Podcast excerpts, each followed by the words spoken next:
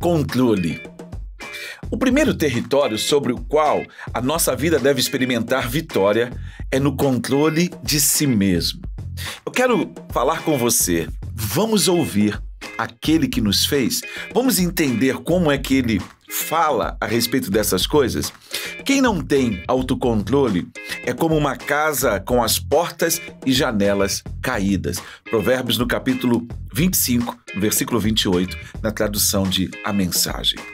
Pense nessa casa, sem portas, sem janelas, as portas derrubadas.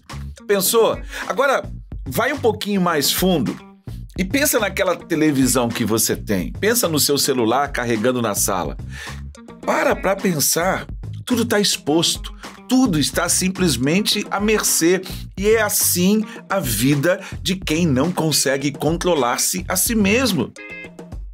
Olha só. Com...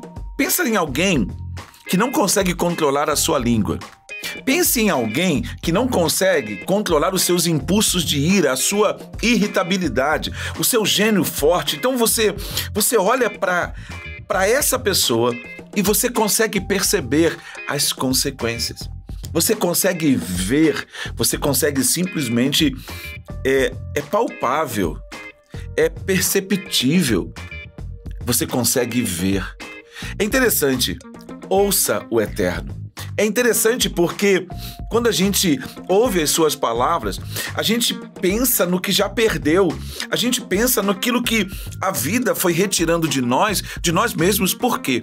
Porque nós não conseguimos controlar alguns impulsos e nos precipitamos numa decisão, avançamos o sinal vermelho e as consequências são extremamente, extremamente trágicas.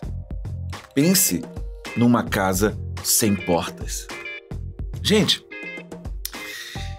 eu preciso que você e eu façamos esse exercício de olhar para a palavra de Deus, porque ela é uma ferramenta de ressignificação nas nossas vidas.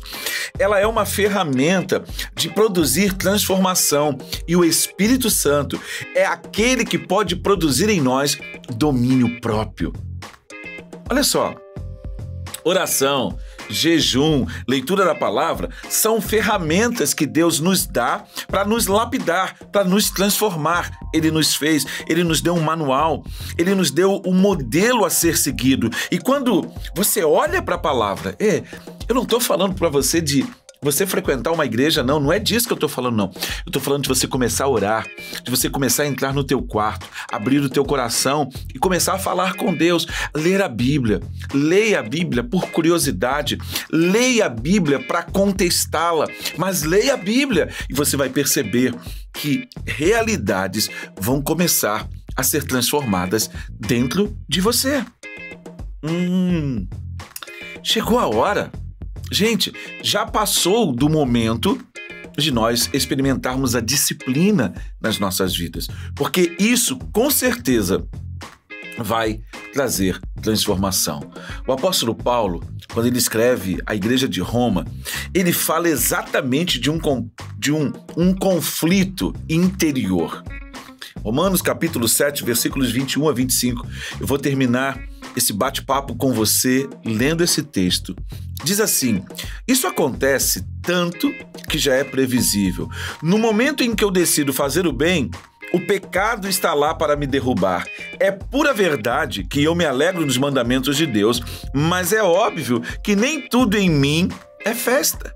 Partes de mim se rebelam em segredo e, quando menos espero, elas assumem o controle. Já tentei de tudo, mas nada resolve. Já não aguento mais. Não há ninguém que possa me ajudar. Não é essa a verdadeira pergunta? A resposta é que, graças a Deus, é que Jesus Cristo pode me ajudar. Ele agiu para consertar as coisas nesta vida de contradições, com a qual quero servir a Deus de todo o coração e mente, mas sou puxado pela influência do pecado e acabo fazendo algo que não desejo. Jesus é a nossa resposta. Jesus é aquele que pode nos dar um norte e uma direção. Vamos mergulhar nisso, papai? Muito obrigado, porque a tua palavra é viva e é uma ferramenta poderosa para nos moldar o caráter. Em nome de Jesus. Amém. Foi muito bom bater esse papo com você e até o nosso próximo encontro.